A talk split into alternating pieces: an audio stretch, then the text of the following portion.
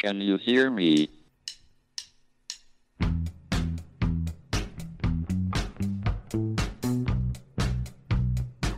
Houston, we have a problem. It's one small step for man, Now I am become death, one giant leap for mankind. the destroyer of worlds. Eureka! Nos Bastidores da Ciência, um podcast da Molecular JE. Olá a todos, bem-vindos a mais um episódio do podcast Molecular, o podcast da Molecular JE, júnior empresa do Departamento de Química da Universidade de Coimbra. O meu nome é Carolina e eu estou com o João aqui mais uma vez, desta vez para falarmos sobre prazo de validade. O que é um prazo de validade, se os alimentos podem ser consumidos antes ou depois e qual é o problema, o que é que acontece ao alimento pós prazo de validade. Bem, para esclarecer isto tudo, vou começar por dizer então o que é que é o prazo de validade, porque muitas vezes nós não temos bem presente o que é que aquela data significa. Então, a data de validade é estabelecida em laboratório e indica-nos o tempo durante o qual o alimento pode ser consumido em segurança, ou seja, aquele tempo que, enquanto o alimento esteve no laboratório sob estudo, ele não se degradou e, portanto, podemos consumir sem qualquer tipo de, de receios. Sendo que aquele tempo que nós vemos na, na embalagem é um tempo sempre inferior ao tempo que vimos em laboratório. Portanto, há sempre ali um dia ou outro de margem em que é seguro consumir os alimentos. Outra coisa importante é perceber que existem diferentes tipos de prazos de validade. Quais são, João? Bem, existem essencialmente dois tipos de prazo de validade a que temos de ter atenção. E eles distinguem-se muito facilmente. Um diz consumir de preferência antes de e o outro diz consumir até. Esta distinção é bastante clara e é obrigatório vir nas embalagens. O primeiro, o que diz consumir de preferência antes de, é um tipo de prazo de validade que é mais aberto, digamos assim. E o que é que eu quero dizer com isto? Este prazo indica-nos eh, a data de durabilidade que, como tu disseste, foi testada em laboratório e que é a data mínima aplicada a alimentos embalados, na qual não tem qualquer problema consumir esses alimentos. Nesta categoria inserem-se, por exemplo, o café, o pão, arroz, eh, massas e alimentos do, do mesmo género. E, de forma básica e para simplificar, o que isto se traduz é que podemos, de certa forma, consumir esses alimentos com os devidos cuidados após passar o prazo de validade, não tem qualquer problema para nós em termos de saúde. No entanto, esses alimentos vão perder a qualidade eh, com que os adquirimos, por exemplo, vão ficar mais moles ou perder sabor, etc. E daí então esse prazo de validade existir, não sendo, no entanto, prejudicial à nossa saúde eh, caso os consumamos. Bem, eh, aqui fica uma, uma questão que se calhar vale a pena também nós explicarmos lá para casa, que é o de preferência. Consumir de preferência antes de significa que podemos consumir depois também, não é sem preferência, mas podemos, certo, João? Exatamente. E é também bastante fácil de indicar. Há um pequeno truque para perceber eh, quando é que podemos consumir ou até quando é que podemos consumir esses alimentos. Por exemplo, eh, se a data indicada na embalagem indicar dia, mês e ano, estes alimentos podem ser consumidos até 3 meses após o prazo indicado.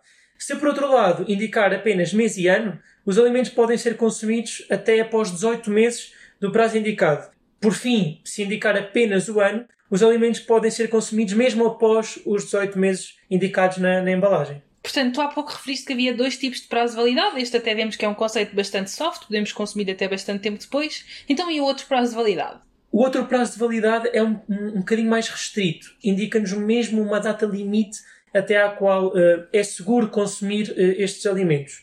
E nesta categoria inserem-se, por exemplo, a carne, o peixe e pegando no, no exemplo do peixe, é bastante fácil de perceber que o peixe está estragado até pelo cheiro, tem um odor assim estranho e que não é muito agradável e obviamente não vamos comer o, o peixe quando tem esse odor. Isto indica-nos eh, que os alimentos não estão de facto em condições de serem consumidos e quando foram testados em laboratório para estabelecer então essas datas, percebeu-se que de facto não é seguro para o ser humano consumir até depois dessa data. Uh, isto porque, obviamente, os alimentos estão sujeitos às condições de ambiente, estão sujeitos a uma série de evoluções que já vamos falar um pouquinho sobre elas daqui a pouco e que vão então degradá-los e tornam-nos então pouco seguros para a sua ingestão. Bem, vale a pena salientar também que existem alimentos em que nós não temos de todo um prazo de validade, como o açúcar, o sal, o vinagre, que são aqueles alimentos que, microbiologicamente, eles não são perecíveis, não são degradados, certo, João? Portanto, podemos sempre consumir. Exatamente. Contrariamente aos alimentos que eu estava a falar, como a carne e o peixe, estes alimentos são perfeitamente seguros mesmo após bastante tempo de serem armazenados e, portanto, não apresentam sequer essa data de validade. Importa aqui ainda referir que, apesar destas embalagens terem a data de validade, esta só é aplicável quando temos o alimento embalado. Ou seja, depois de o abrirmos, eh, essa data já não é aplicável e temos de realizar então um conjunto de testes que estão disponíveis e que também são bastante práticos e, e fáceis de utilizar, que nos permitem perceber eh, se os alimentos estão ou não em condições após estarem desembalados. Exatamente, portanto, uma vez abertos os alimentos, aquilo que nos é recomendado é usar os nossos sentidos para perceber se ele ainda pode ser consumido ou não. E há alterações básicas que nós conseguimos perceber nos alimentos e que nos indicam logo à partida que ele não pode ser consumido. Na carne e no peixe temos o exemplo do aroma, assim que vos cheira azedo, por exemplo, é logo sinal que, que não dá para consumir. No leite, muitas vezes, tanto o cheiro como também a textura, não sei se já passaram por isso, mas se tiverem o leite aberto muito tempo no frigorífico, quando forem uh, tentar verter para um copo, ele não é líquido, ele é assim meio coagulado, há assim uma espécie de coágulo pelo meio do leite, o que indica desde logo que não o podem consumir. Depois existem alguns testes mais engraçados, por exemplo, do ovo, o ovo, quando se estraga, altera a sua densidade, o que significa que, se nós o tivermos numa vasilha com água, ele pode flutuar, ficar intermédio ou no fundo. Se ele estiver no fundo, está bom para consumir. Se ele estiver no intermédio, dentro de dois ou três dias já não vão poder consumir. E se ele estiver realmente a boiar, então não se pode mesmo consumir. Mas a questão que eu deixo agora, João, é se nós consumirmos um alimento estragado, o que é que nos vai acontecer? Bem, e a resposta é, é bastante fácil e perceptível. Como eu estava a dizer há pouco, quando os alimentos estão estragados, e isto obviamente ocorre depois de serem abertos, eles são expostos às condições ambientais nas quais estão armazenados. Isto pode até ocorrer quando estão armazenados no frigorífico, infelizmente, e vai levar, vai levar então a que esses alimentos sejam degradados e não fiquem em condições para consumo. Essa degradação ocorre essencialmente pela presença de micro-organismos deteriorantes, que vão então degradar esses alimentos dar-lhes essas características que são perceptíveis tanto à visão como ao, olfato e até mesmo ao paladar, obviamente, e, e, que são prejudiciais também para a nossa saúde.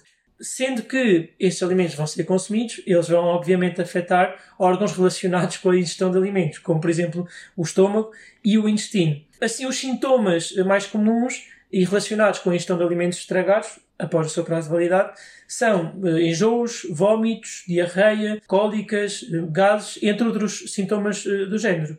Ora, muito bem, é verdade. Agora, se calhar podíamos falar aqui num outro tópico que também é muito, muito discutido, nomeadamente na comunicação social, que é o desperdício alimentar. Muitas vezes nós temos a ideia que o desperdício se gera quando nós temos um prato cheio e depois não comemos todo, comemos só metade. Mas a verdade é que a Comissão Europeia de 2018 fez um estudo e concluiu que 10% do desperdício alimentar é motivado pela não compreensão dos prazos de validade. Portanto, é mesmo importante perceber aqueles testes que nós falámos há pouco e perceber se o alimento é seguro para consumir ou não. Um outro tópico também que pode ser interessante mencionar é que uh, o João referiu aí bem que quando nós abrimos uma embalagem, ficam, os nossos alimentos ficam expostos ao, ao ambiente onde nós vivemos e que é um ambiente carregado de micro-organismos. Uh, e por isso mesmo as embalagens têm uma regulamentação muito chata relativamente à permeação de oxigênio, água, luz, etc., precisamente para não degradar os alimentos. Portanto, mesmo depois de estarem no frigorífico, como o João disse bem, uma vez que este selo que nós tínhamos garantido de condições perfeitas para o alimento já não é,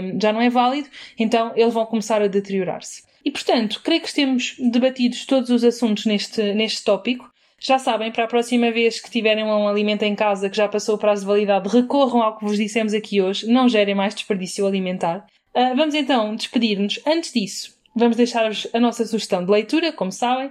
Desta vez, o livro que vos recomendamos é On the Future, que é de Martin Rees, e que nos dá um bocadinho uma perspectiva do que é que nós, enquanto humanidade, teremos que enfrentar num futuro próximo. Este livro está, como todos os outros que vos temos recomendado, disponível na Biblioteca Molecular e para saberem um bocadinho melhor como é que isto funciona, já sabem que podem consultar as nossas redes sociais onde temos toda a informação disponível.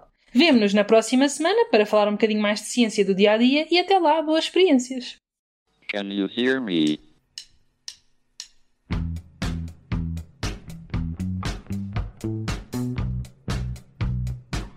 Houston, we have a problem. It's one small step for man, Now I am become death, one giant leap for mankind. the destroyer of worlds. Nos Bastidores da Ciência, um podcast da Molecular JE.